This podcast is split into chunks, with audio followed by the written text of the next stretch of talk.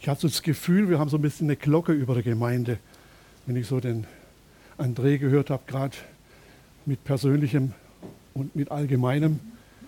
Aber das ist menschlich. Wir sind öfters am Schleudern. Wir sind nie so richtig tough. Und wenn wir Gott ja, an der Hand haben, oder besser gesagt, er uns, dann merken wir, dass wir ihn brauchen dass wir ohne ihn ganz gewaltig ins Schleudern kommen können und Dinge passieren, die uns das Herz beschweren. Ich werde euch heute einen Teil aus dem ersten Petrusbrief mitteilen, ab dem dritten Kapitel, ab Vers 8. Ich habe extra meine alte Bibel, Elberfelder, rausgegraben, die äh, die beste Übersetzung sein soll. Manche behaupten sogar, der Herr Jesus hätte sie schon gelesen. Ich habe dann wieder festgestellt, es ist ein Glück, dass die erste Gemeinde nicht unbedingt alles hatte, was wir heute haben. Sie hatten auch noch keine Theologen. Sie hatten auch keine, die ja, rumgeschwurbelt sind innerhalb der Bibel, was stimmt, was stimmt nicht. Sie hatten das Riesenglück, den Jüngern zu begegnen, den Aposteln, Petrus, Paulus, Johannes. Und sie hatten die Briefe, die wurden ihnen mitgeteilt das erste Teil dieses ersten Petrusbriefes enthält eigentlich das Wunderbarste, was es gibt. Er sagt den Geschwistern, was sie haben. Jesus Christus.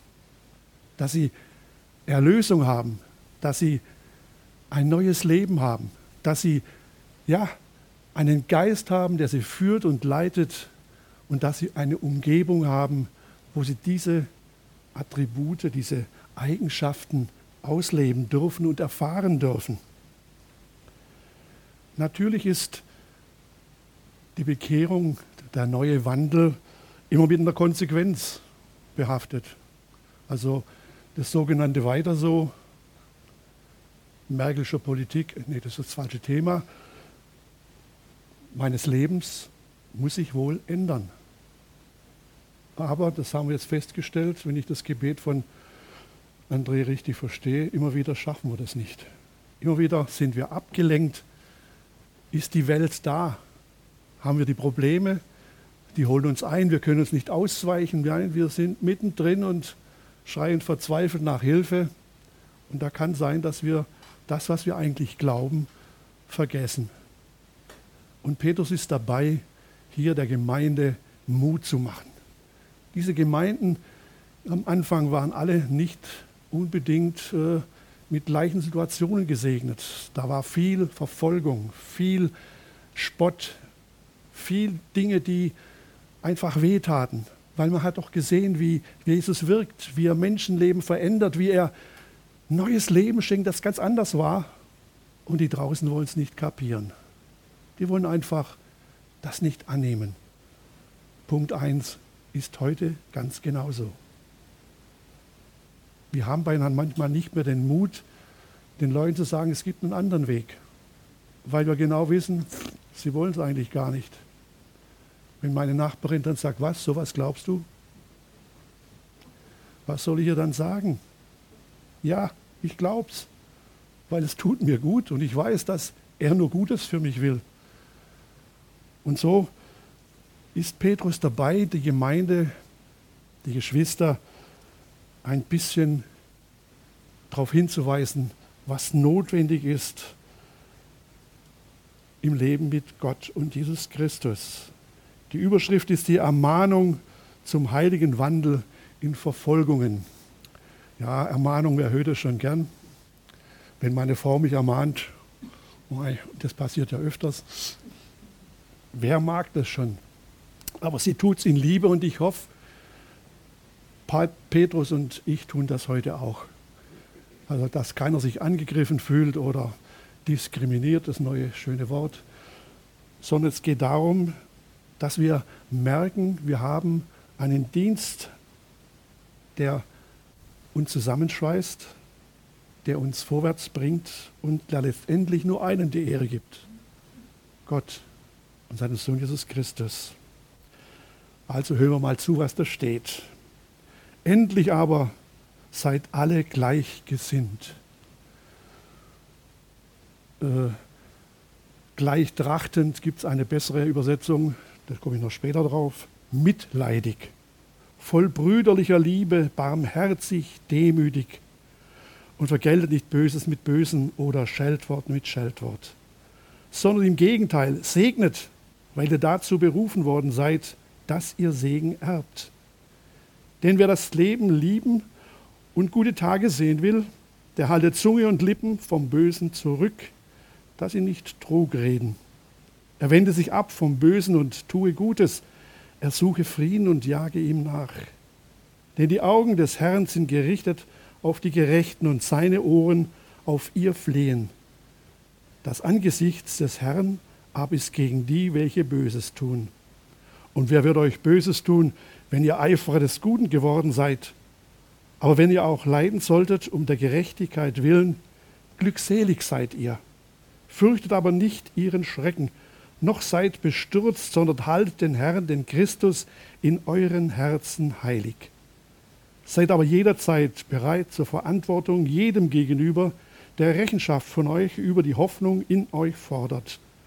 Aber mit Sanftmut und Ehrerbietung und habt ein gutes Gewissen, damit die, welchen euren guten Wandel in Christus verleumden, darin zu Schanden werden worin euch Übles nachgeredet wird. Denn es ist besser, wenn der Wille Gottes es will, für Gutes tun zu leiden, als für Böses tun. Ja, da macht der Petrus einen Mordsfass auf. Endlich aber seid gleich gesinnt, trachtet nach dem Gleichen. Schlatt übersetzt hier, aber das Ziel ist, nicht endlich, aber das Ziel ist, dass ihr alle gleichgesinnt seid. Der Apostel Jasch hat hier so eine Modellidee. Und es ist nicht nur eine Idee, die ja, kann man oder kann man auch nicht. Nein, er sieht darin Vollendung der Gemeinde. So soll sie sein. So sollen wir miteinander umgehen. Seid alle einträchtig. Da steht das Wort trachten darin. Nach was trachten wir, Geschwister? Was ist unser Ziel? Zuerst trachten wir wohl, dass wir an Jesus Christus, an Gott dranbleiben. Dass wir es bekennen, dass es einen Schöpfer Gott gibt, einen Sohn, der für uns am Kreuz gestorben ist und auferstanden. Dass wir mit dem Heiligen Geist gesalbt sind. Dass wir einfach alles haben, um mit Gott in unser Leben hinein ja, teilnehmen zu lassen, was uns und seinen Willen ausmacht. Aber was ist unser Ziel letztendlich? Übers Bekenntnis hinaus? Ich denke, dass wir Reich Gottes bauen wollen. Ist es in jedem bei euch im Herzen, Reich Gottes zu bauen? Es fängt mit dem Bekenntnis an, aber die Tat ist auch wichtig auch die Voraussetzungen zu schaffen, dass wir Reich Gottes bauen können, dass noch mehr Menschen erkennen, Platz finden in der Gemeinde. Oder soll alles so bleiben, wie es ist? Eine Zielvorstellung, noch mehr Menschen zu gewinnen, auf Gottes Seite zu bringen, mit ihnen gemeinsam das Bekenntnis, die Liebe des Jesus Christus zu feiern, gibt es kein schöneres Motiv, keinen schöneren Antrieb. Und man kann die Umstände, um es zu verbessern natürlich, auch sehen. Die sind dann äußerlich und das kann sein, dass man ein größeres Haus braucht. Ich bete darum, dass Gott uns sowas schenkt. Aber es ist nicht das Einzige. Gleichtrachten heißt auch, dass wir etwas einordnen, womit wir gleichgesinnt sein sollen oder einträchtig. Der Freiherr von Zinzendorf, der Gründer der Herrnhuter Gemeinde, hat es folgendermaßen beschrieben. im Wesentlichen, im Wichtigen, im Notwendigen seid einig. Aber das, was darüber hinausgeht, was zweitrangig ist, da habt große Freiheit. Aber beides behandelt mit Liebe. Es wird immer ein Geheimnis bleiben, dass die Liebe so eine große Rolle spielt in unserer Gemeinschaft. Und dass wir immer die Hürde der Liebe, wenn wir sie überspringen, hoffentlich merken, dass was falsch läuft. Wir dürfen beten für jede Entscheidung, für jedes, was geschieht, dass Gott, dass Jesus Christus und sein Geist dabei sind. Mitleidig. Ja, mitleidig ist eine schöne Sache und es ist auch gemeindeprägend, dass wir mitleiden, mit Geschwistern, die leiden, mit Menschen, die wir kennen, die wir umbeten, dass es uns wirklich wichtig ist, das Leid mitzutragen. Das kann natürlich auch nur mit einer vollen brüderlichen, jetzt sage ich natürlich dem Zeitgeist entsprechend auch schwesterlichen Liebe dass wir das nie vergessen, dass der Bruder, die Schwester uns gleichgestaltet sind, dass wir eine Verantwortung haben ihm gegenüber oder ihr, dass sie uns wichtig sind, weil sie ist genauso oder er ist genauso geliebt von Gott und steht in seinem Licht und er weiß um ihn. Barmherzig sollen wir sein. Die Übersetzung heißt ein gutes, inneres, organisches denken, dass wenn jemand bei uns wirklich in Not gerät, Krankheit, finanziell, Verlust, dass wir spüren, dass es uns beinahe schlecht wird, weil der andere leidet, weil er irgendwas erfahren muss, was eigentlich nicht notwendig ist. Da danke ich dafür. Viele von euch haben gelitten, wo es mich an die Badewanne geklatscht hat. Und ich habe viele ja, mitteilenden und mit leidenden Worte gehört. Es gibt es in unserer Gemeinde. Wir haben viele gute Attribute in unserer Gemeinde. Es funktioniert. Demütig ist ja nicht modern. Heute muss man ja nicht äh, zurücktreten, sondern zutreten. Aber Petrus sagt uns hier, macht euch darunter. Er sagt, so wie Jesus, wer meint, ganz oben zu sein, der soll gucken, dass er nach unten kommt. Dass er von unten seine Liebe zeigt und nicht von allem, was er hat oder kann, sondern den anderen erstmal über sich sieht. Es gibt so vieles, was wir wissen. Ich weiß, das wisst ihr auch. Aber Petrus meint, es ist notwendig, dass wir es uns ab und zu mal wieder ja, sagen. Deswegen sage ich es halt auch nochmal. Und vergeltet nichts Böses mit Bösem oder Scheldwort mit Scheldwort, sondern im Gegenteil segnet. Wer Böses tut auf das, was er Böses erfahren hat, was passiert, sehen wir gerade in der Ukraine. Es entsteht nur noch mehr Böses. Und es ist ein, ja, eine Eigenschaft, die wir als Christen nicht hoch genug halten können, eben Gutes zu tun, nicht gleich zu reagieren und empört zu sein, sondern zu sagen, Herr, schenk du mir die Kraft, das auszuhalten und ja, mit Gutem entgegenzugehen. Und nicht auf jedes krumme Wort, das mir ans Herz kommt, gleich wieder mit einem krummen Wort zu entgegnen. Dann ist es eine Steigerung von Beleidigungen oder von Unterstellungen. Und das ist für die Gemeinde das absolute Gift. Das sollten wir uns nicht leisten. Da sollten wir ja im Gegenteil segnen, sagt hier Petrus. Wir sollten segnen, dass Gott ja, uns stark macht, auszuhalten. Wir sind dazu berufen, sagt hier Petrus, aber wir werden den Segen auch erben. Wenn wir segnen, können wir sicher sein, dass Gott auch uns das zurückgibt, dass wir im Segen stehen und Menschen des Friedens werden, die Böses wirklich in Gutes wandeln können. Dann bemüht Petrus den 23. Psalm, denn wer das Leben lieben und gute Tage sehen will, der halte seine Zunge und Lippen vom Bösen zurück, dass sie nicht Trug reden. Ich glaube, zu dem brauche ich nicht allzu viel zu sagen. Das sagt schon Jakobus, dass die Zunge ein giftiges Glied ist, das mehr zerstören kann als eine tätige Gewalt. Verleumdung, Überheblichkeit, ja, alles Mögliche, Lüge. Es ist letztendlich, glaube ich auch, das augenblickliche Übel unserer Zeit. Es wird so viel geredet. Es wird so viel verbreitet. Wir lesen so viel, wo wir uns furchtbar aufregen könnten.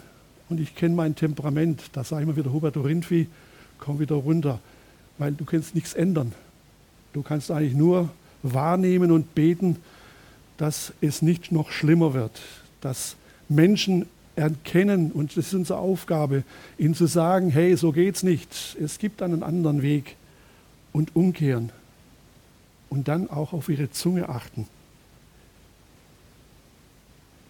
Wer mich kennt, der weiß, dass ich manchmal ziemlich schnottrig bin und auch locker mit der Zunge. Das hat mir nicht immer nur gute Freunde gemacht. Da musste ich manchmal auch hingehen und sagen, du, tut mir leid, da habe ich überzogen. Das war so eine Stimmung und pff, ist halt dann rausgerutscht. Und da musste ich mich immer wieder zurücknehmen. Aber ich habe da auch Erbarmen erfahren, Vergebung. Und es war dann wieder gut. Also hüten wir uns auf unsere Zunge und achten darauf, was wir von uns lassen. Mag es noch so geistlich sein, Geschwister, die Bibel ist manchmal auch ein Totschlagargument. Damit kann man Menschen verletzen. Die Bibel ist ein Wort der Liebe. Und alles, was darin ist, haben wir auch mit Liebe weiterzugeben, mit Demut, mit allem, was vorne steht. Weil wenn wir das mit Gewalt oder mit Ich habe Recht und du hast Unrecht tun, dann werden wir nicht schaffen, außer Zwist und Trennung. Er wende sich ab vom Bösen und tue Gutes und suche Frieden und jage ihm nach. Auch dazu gibt es im Prinzip nichts zu sagen, außer dem, was da steht. Meidet das Böse, geht ihm aus dem Weg, wehrt ihm und macht andere darauf aufmerksam, wenn etwas nicht so ist, wie es vor Gottes Augen sein soll. Im Gegenteil, tue Gutes, nimm in die Hand, tröste, baue auf, unterstütze, mach neuen Mut, begleite, ja, verhindere Einsamkeit, zeige den Weg, wo Menschen zu finden sind, die sich um ihn kümmern, um sie kümmern, die für sie Zeit haben, die ihnen zuhören. Gemeinde, ist so ein Ort, auf den wir hinweisen können, wo Menschen Zeit haben, wo Gaben da sind, wo Kräfte da sind, die alles schenken können, was einen anderen Menschen wieder aufbaut und tröstet, ihm Zuversicht schenkt. Und wenn er in unserem Handeln die Liebe Christi entdeckt, das Schönste wäre, wenn er umkehren würde und wir hätten einen neuen Bruder oder eine neue Schwester. Ist nicht immer einfach zugegeben, aber trotzdem ist es dran. Das ist unsere Aufgabe. Das ist Baureich Gottes. Menschen zu Jesus führen, ihnen eine neue Perspektive zu geben, auf einen Weg zu leiten, der zu Gott führt.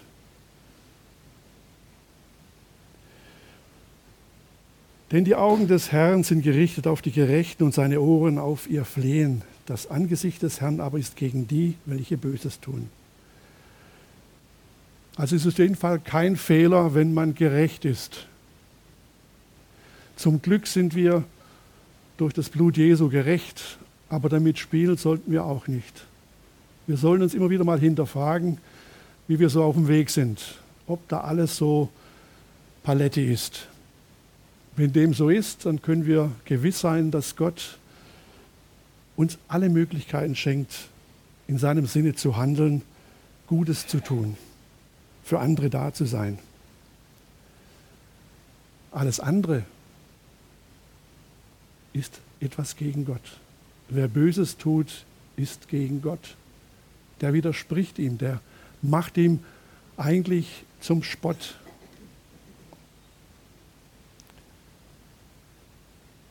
Aber auch, und wenn wir euch wenn wir, und wer wird euch Böses tun, wenn ihr Eiferer des Guten geworden seid?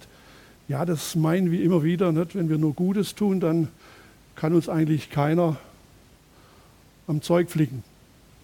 Ist ja auch manchmal das Argument der Ungläubigen, wieso, ich mache doch nichts falsch, was kann Gott gegen mich haben?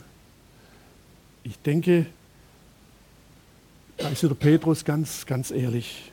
Es kann aber auch geschehen, dass wir Gutes tun und wir werden um der Gerechtigkeit willen trotzdem unterdrückt, werden trotzdem ja, nicht ernst genommen. Da sagt Petrus, fürchtet euch nicht. Weil wenn sollt, wenn wir leiden um der Gerechtigkeit willen, und da kommt es jetzt so, das ist für uns sehr schwer, schwer zu verstehen, dann sollen wir glückselig sein. Ich habe mir gedacht, ja, wenn ich merke, dass trotz allem, was ich Gutes tue, mir jemand an die Karre fährt, mich beschimpft, mich beleidigt, mich verleumdet, dann passiert genau das, was eigentlich Jesus uns gesagt hat. Sie werden euch nicht lieben. Sie werden euch nicht mit Hurra und offenen Armen empfangen. Dann ist diese Reaktion letztendlich eine ganz normale. Und ich habe mich dem gestellt. Ich habe das angenommen. Ich habe mich nicht gewehrt. Ich habe weiter Gutes getan und ich bin auf dem rechten Weg. Widerstand als Christ ist ein Grund, glückselig zu sein. Für normal denkende Menschen paradox, für uns Christen ein Zeichen, Gott ist mit uns. Jesus ist mit uns. Wir müssen uns nicht fürchten, das sagt er auch gleich hinterher. Wir müssen uns nicht von denen unterdrücken lassen, sondern wir können weiterhin segnen. Wir können weiterhin leben in der Gegenwart Gottes und in der Gewissheit, er ist bei uns. Wir sind nicht allein. Wir haben eine Begleitung, die mächtiger und kräftiger ist als jedes andere. Sondern haltet den Herrn, den Christus, den Herrn in euren Herzen heilig. Das heißt, seid euch immer bewusst, dass dieser Heiland, dieser Messias, Jesus Christus an unserer Seite ist. Seid aber jederzeit bereit zur Verantwortung jedem gegenüber, der Rechenschaft von euch über die Hoffnung in euch fordert. Manchmal habe ich die Sehnsucht, dass mich jemand auf diese Art und Weise ansprechen würde dass er von mir fordert, hey, warum glaubst du? Was ist der Grund? Und vielleicht ein bisschen mit Ironie und ein bisschen Spott dahinter. Aber ich könnte ihm dann antworten. Ich könnte ihm dann sagen, was die Kraft ausmacht, die Gott uns als seine Kinder schenkt. Vielleicht kommt es noch. Inzwischen sind es noch so viele Christen, in Anführungszeichen, die diese Frage nicht stellen und die anderen gleich sowieso nicht. Und dann kommt es nochmal, aber mit Sanftmut und Ehrerbietung. Wenn wir über unseren Herrn reden, braucht es keine Aggression, keine Drohung, Höllenbotschaft, sondern es braucht die liebevolle Unterweisung so ist Jesus. Das hat er für uns getan. Auch für dich, wenn du es willst. Gottes Angebot steht jeden Tag. Und er hat uns immer wieder diese geistliche Gabe gegeben, uns zurückzunehmen und ihn in den Vordergrund zu rücken. Nicht, dass wir besserwisserisch sind oder überheblich und meinen, wir seien besser als die anderen. Nein, auch hier wieder Demut, dass wir uns drunter stellen, vielleicht auch den Mut haben, den anderen zu sehen in seinem Hintergrund, wo kommt er her, wie wurde er geprägt, was hat er erlebt in seinem Leben. Und da sind wir alle so verschieden und brauchen auch eine wohl immer wieder andere Begegnung, eine andere, ein anderes Maß der Liebe, obwohl ist maßlos, aber ein Aufeinander eingehen, das wirklich ja, sehr persönlich ist. Da kann man nicht über den Kamm scheren, sondern da muss man ein bisschen Hintergrund haben und wissen, warum der andere so tickt, wie er tickt. Und das Ganze sollen wir tun mit einem guten Gewissen. Das heißt, dass wir uns wahrlich sicher sind, dass wir das, was wir jetzt tun, zur Ehre Gottes tun und ihm damit dienen. Es gibt alles noch, was letztendlich unser Leben als Christen beschwert. Da wird unser guter Wandel in Christus verleumdet. Aber auch hier sagt Petrus, die das tun, werden, wenn sie sich nicht umkehren, zu Schanden werden. Sie werden immer diesen anderen Weg suchen, der nichts mit Gott zu tun hat.